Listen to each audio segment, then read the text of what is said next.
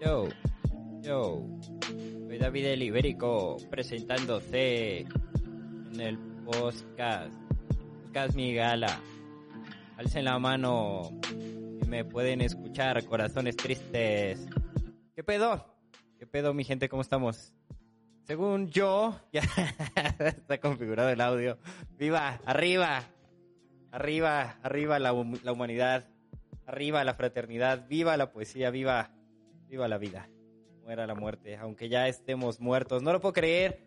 Estamos presentes, estamos aquí, muchachos, una vez más reunidos en este podcast, podcast de poesía Migala, claro que sí, con David el Ibérico y David Tradicional.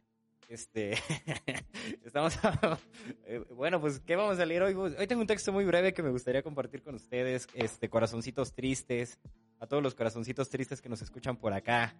Les mando un Ugu fraternal y pues vamos a leer, eh, continuar con esta serie de ensayos de Borges. Estábamos, ya habíamos leído dos.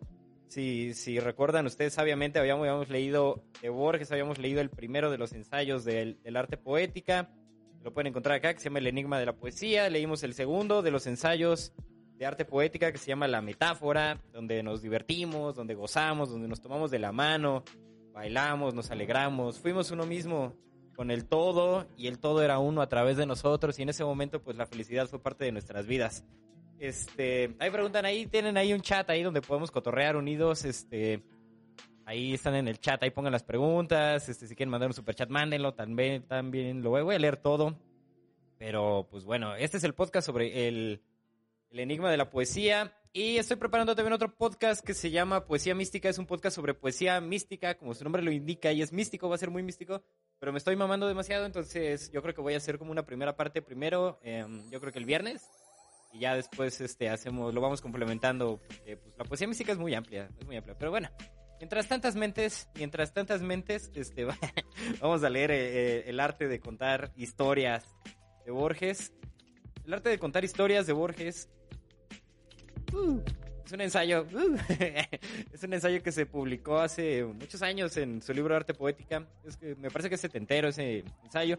Es un ensayo muy breve. Vamos a leer unas 7, 8 cuartillas sobre el arte de contar historias según Borges y cómo contar historias, pero cómo contar historias, pero eh, contarlas en a través de poemas también, ¿no? Como contar cómo es que esa mm, mm, mm, esos poemas contados, esas historias dentro de los poemas, pues influyen también en la tradición humana y, y, pues, algunas ideas aquí que trae Borges. Yo estoy muy entusiasmado porque lo leí hace muchos años y tiene un montón de cosas subrayadas que me gustaría a mí pues, volver a, a, a, conocer. Ustedes disculparán mi inglés antiguo dentro de los fragmentos que tiene Borges en inglés antiguo.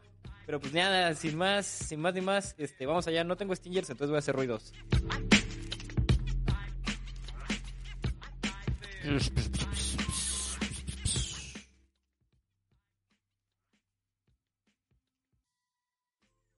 El arte de contar historias de Borges. Las distinciones verbales, las distinciones verbales deberían ser tenidas en cuenta, puesto que representan distinciones mentales, intelectuales. Pero es una lástima que la palabra poeta haya sido dividida en dos, pues hoy, cuando hablamos de un poeta, solo pensamos en alguien que profiere notas líricas y pajariles del tipo de con barcos, el mar estaba salpicado aquí y allá como las estrellas en el cielo. Un fragmento de Wordsworth. O Music to Hear, Why Hears to Music Sadly, Sweets, Wits to Hear, Sweets Were Not, Joy, Delights in Joy. ¿Por qué siendo tu música te entristece la música? Placer busca placeres, ama el goce, otro goce, dice Shakespeare. Mientras que los antiguos Mientras que los antiguos, cuando hablaban de un poeta, un hacedor, no lo consideraban únicamente como el emisor de esas elevadas notas líricas, sino también como narrador de historias, historias en las que podríamos encontrar todas las voces de la humanidad. No solo lo lírico, lo meditativo o la melancolía, no, no, no, sino también las voces del coraje y la esperanza. Quiere decir que voy a hablar, quiere decir que voy a hablar de lo que supongo la más antigua forma de poesía, la poesía épica. Ocupémonos de ella un momento.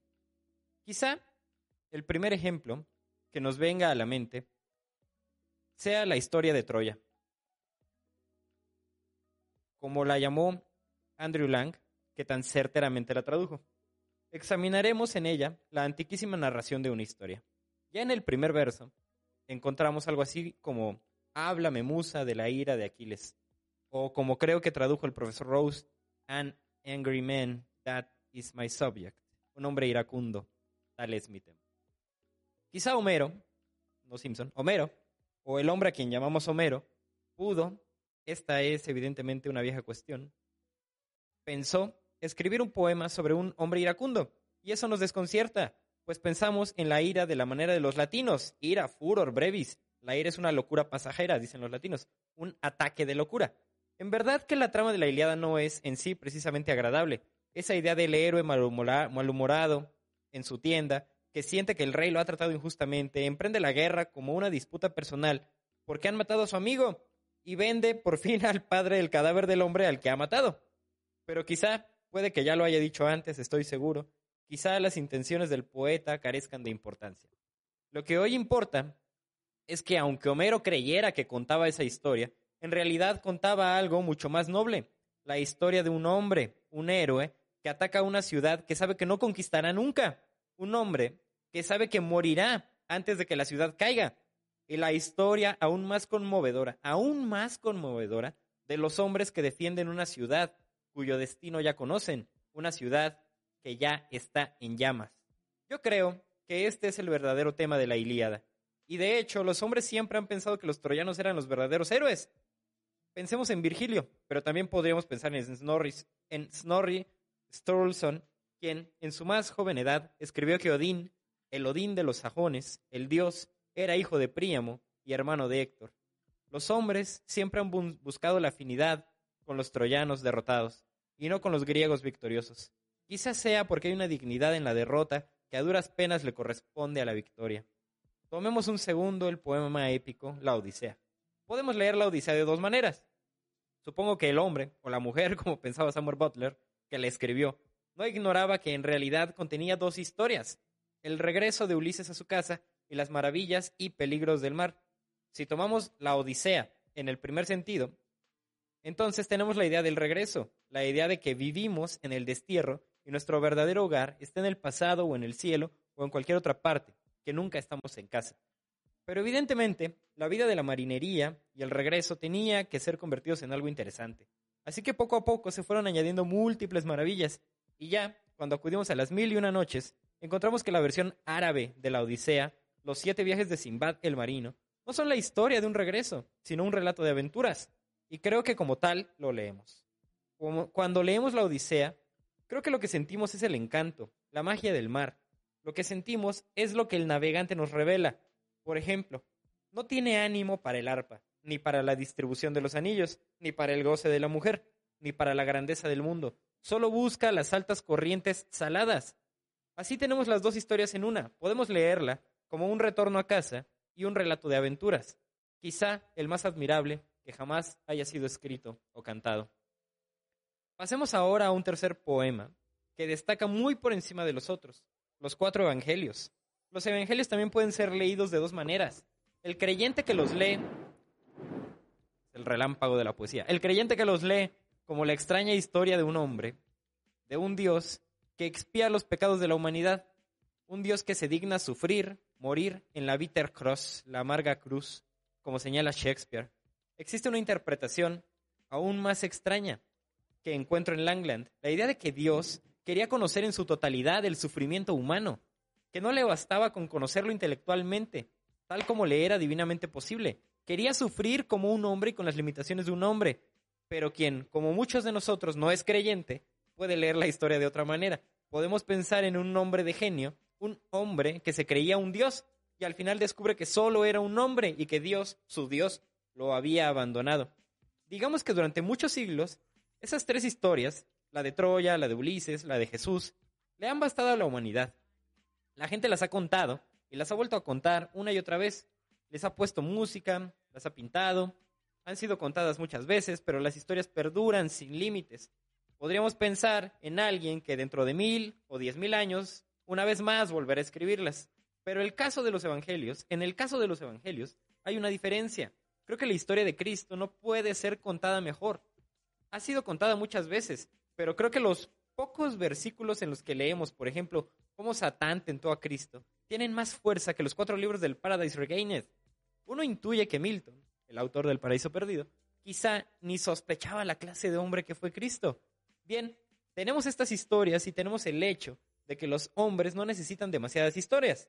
Imagino que Chaucer jamás pensó en inventar una historia. No pienso que la gente fuera menos inventiva en aquellos días que hoy. Pienso que se contentaba con las nuevas variaciones que se añadían al relato, las sutiles variaciones que se añadían al relato. Esto, además, facilitaba la tarea del poeta. Sus oyentes y lectores sabían qué iba a decir y podían apreciar las diferencias en su justa medida. Ahora bien, la épica, y podemos considerar los evangelios una especie de épica divina, lo admite todo, pero la poesía, como he dicho, ha sufrido una división, o mejor, por un lado tenemos el poema lírico y la elegía, y por otro tenemos la narración de historias, tenemos la novela. Uno siente casi la tentación de considerar la novela como una degeneración de la épica, a pesar de que escritores como Joseph Conrad o Herman Melville, pues la novela recupera la dignidad de la épica. Si pensamos en la novela y la épica, nos vemos tentados a pensar que la principal diferencia estriba en la diferencia entre verso y prosa, entre cantar y exponer algo. Pero pienso que hay una diferencia mayor.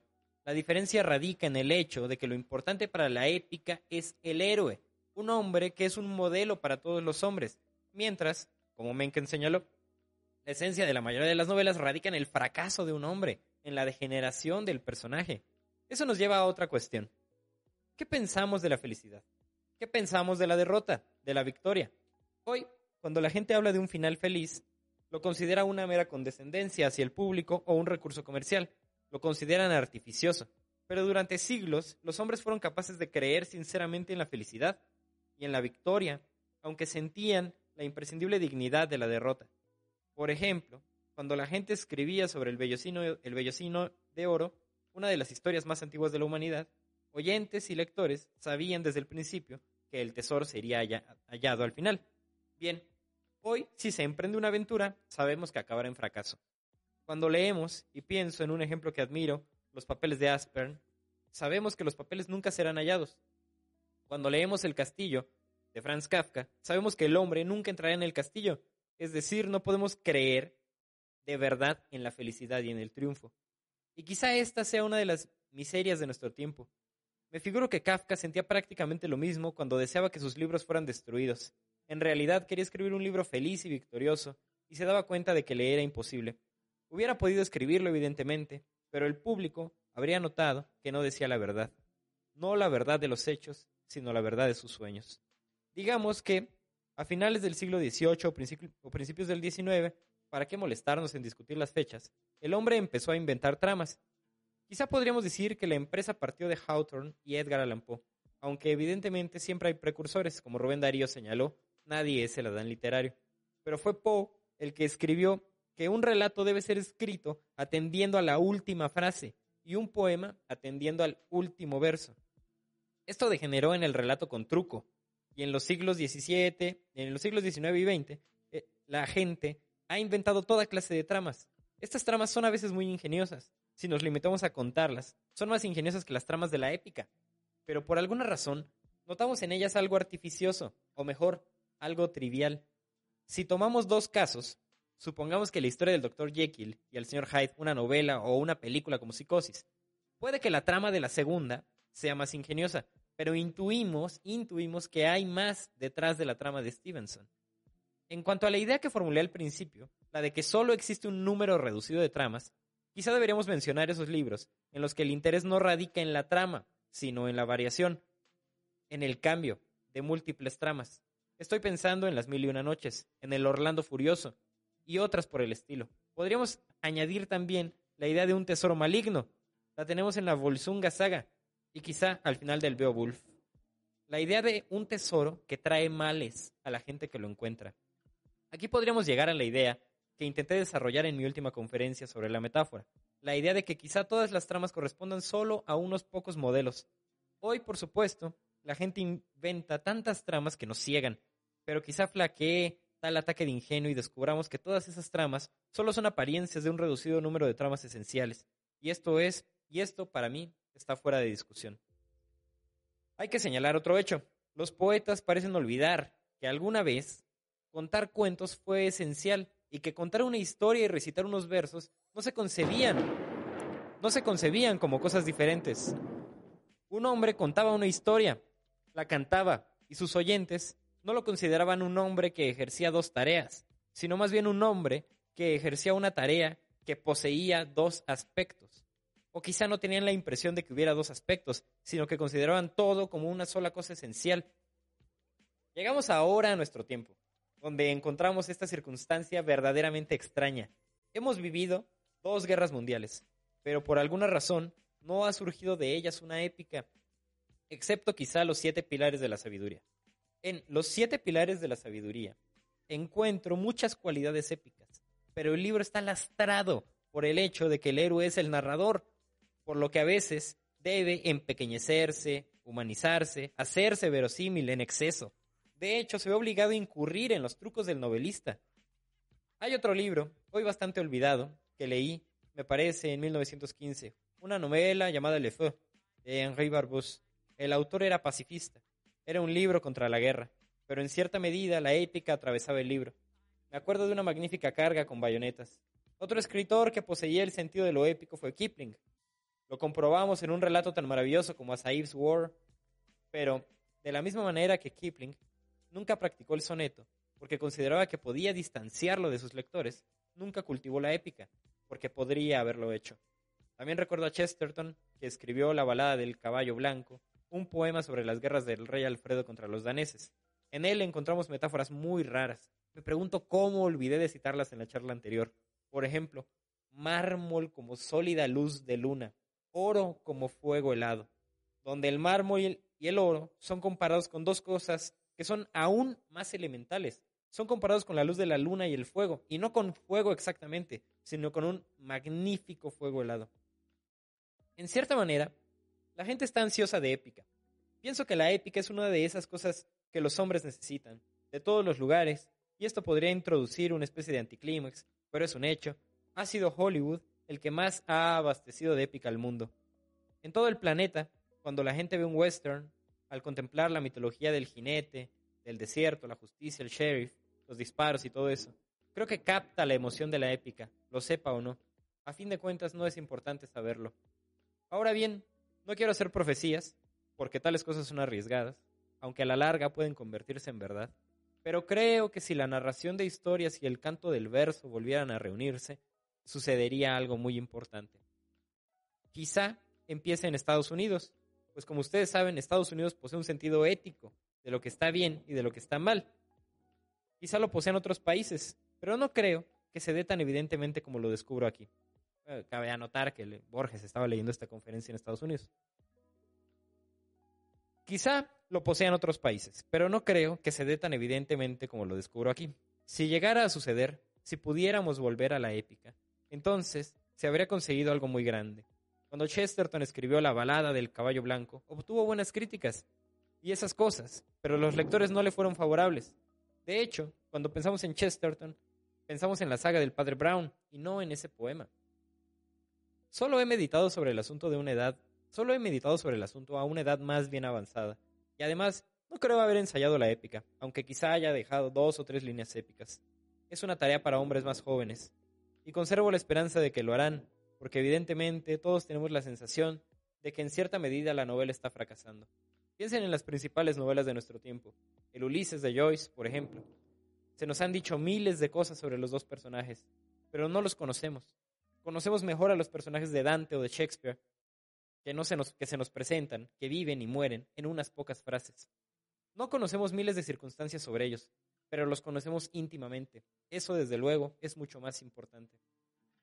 Pienso que la novela está fracasando. Pienso que todos esos experimentos con la novela tan atrevidos e interesantes, por ejemplo, la idea de los cambios de tiempo, la idea de que la historia está contada por distintos personajes, todos se dirigen al momento en que sentiremos que la novela ya no nos acompaña. Pero hay algo a propósito del cuento, del relato, que siempre perdurará. No creo que los hombres se cansen nunca de oír y contar historias. Y si junto al placer de oír y contar historias conservamos el placer adicional de la dignidad del verso, entonces algo grande habrá sucedido. Quizá yo sea un anticuado hombre del siglo XIX, pero soy optimista y tengo esperanza. Y puesto que el futuro contiene muchas cosas, quizá el futuro contenga todas las cosas, pienso que la épica volverá a nosotros. Creo que el poeta volverá a ser otra vez un hacedor. Quiero decir que contará una historia y la cantará también. Y no consideraremos diferentes esas dos cosas, tal como no las considerábamos diferentes en tiempos de Homero o de Virgilio.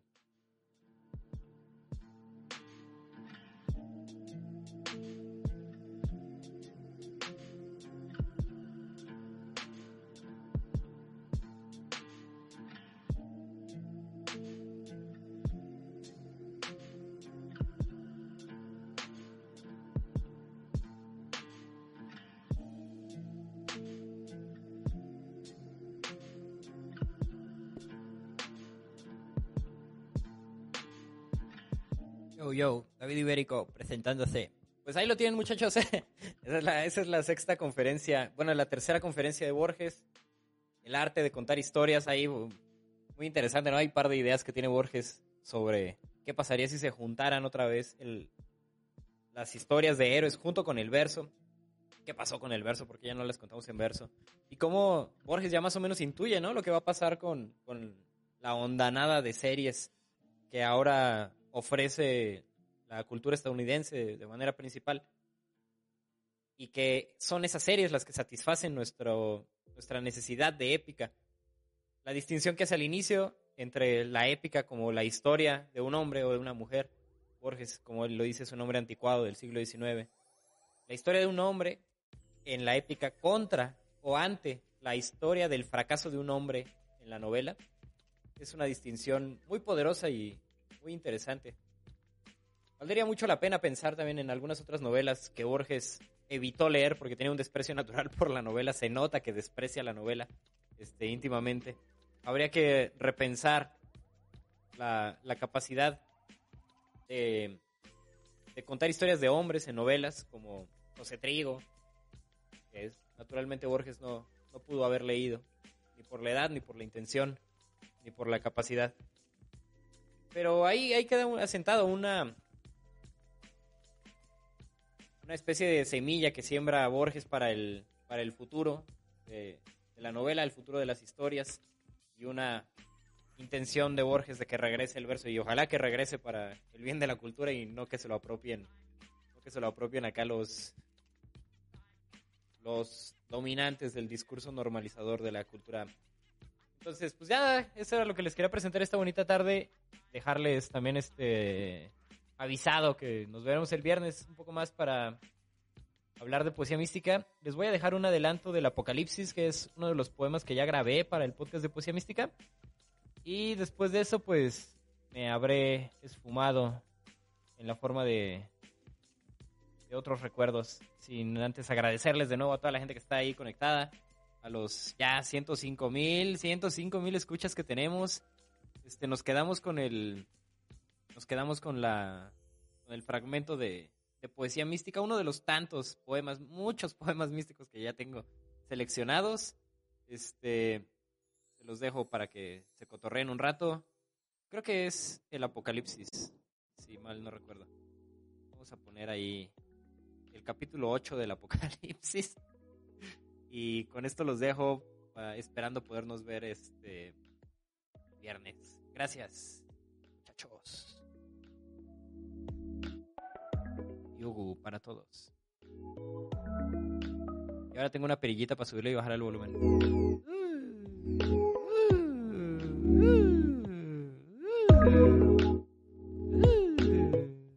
Bueno, sí el apocalipsis.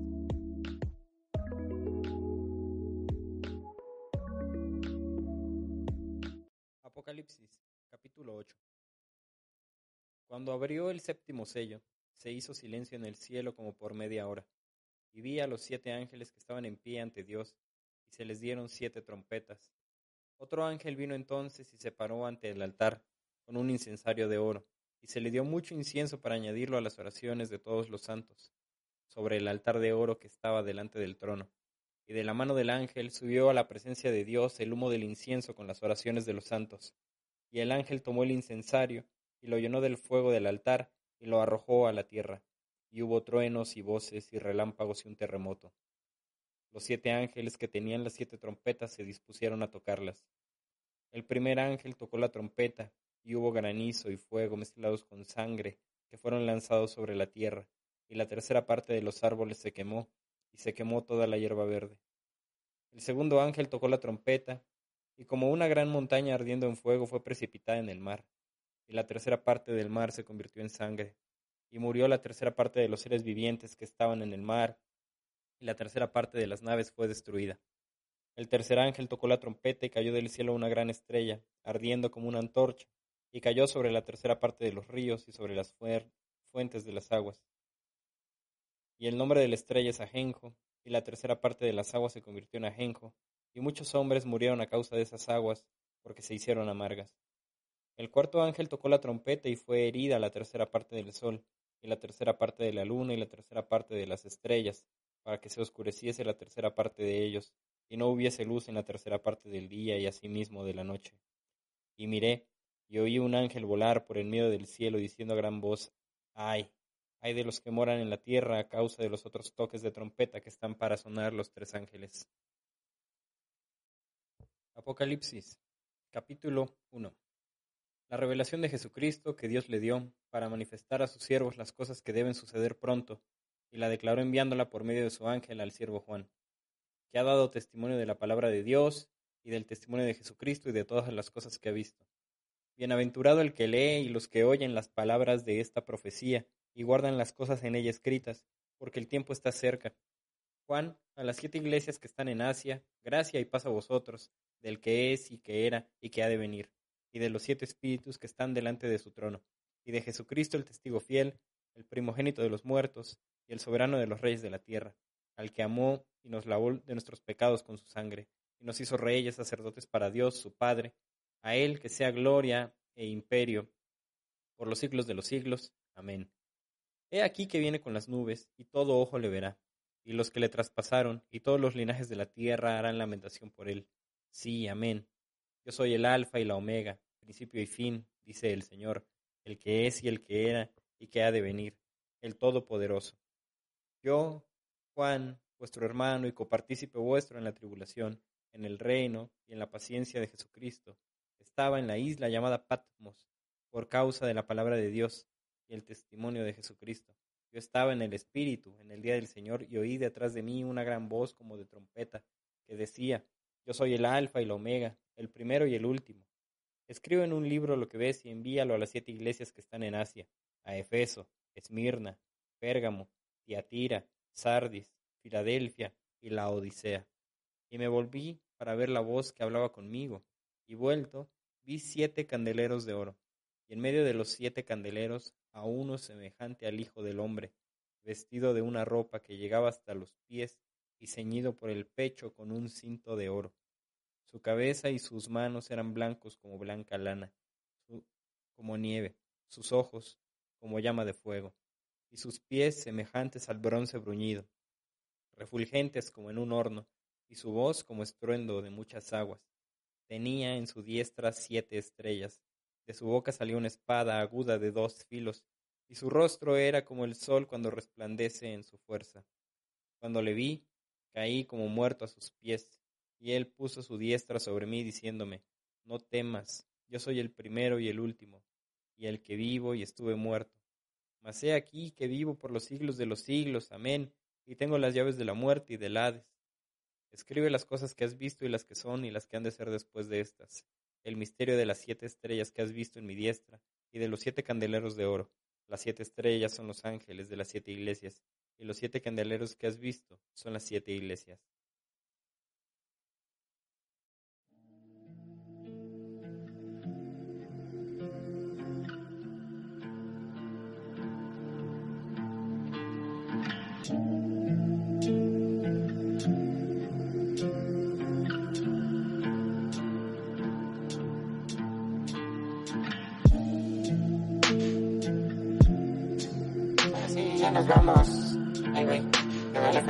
Vocoder. Nos vamos, amigos. Gracias a Ignacio Rodríguez, que nos donó un super chat. No sé ni verga de poesía, dice, pero... Ahí está. No sé ni verga de poesía, dice, pero hoy aprendí mucho. Gracias por los superchats, amigos. Eso fue un poco del apocalipsis y este fue el podcast de poesía de hoy.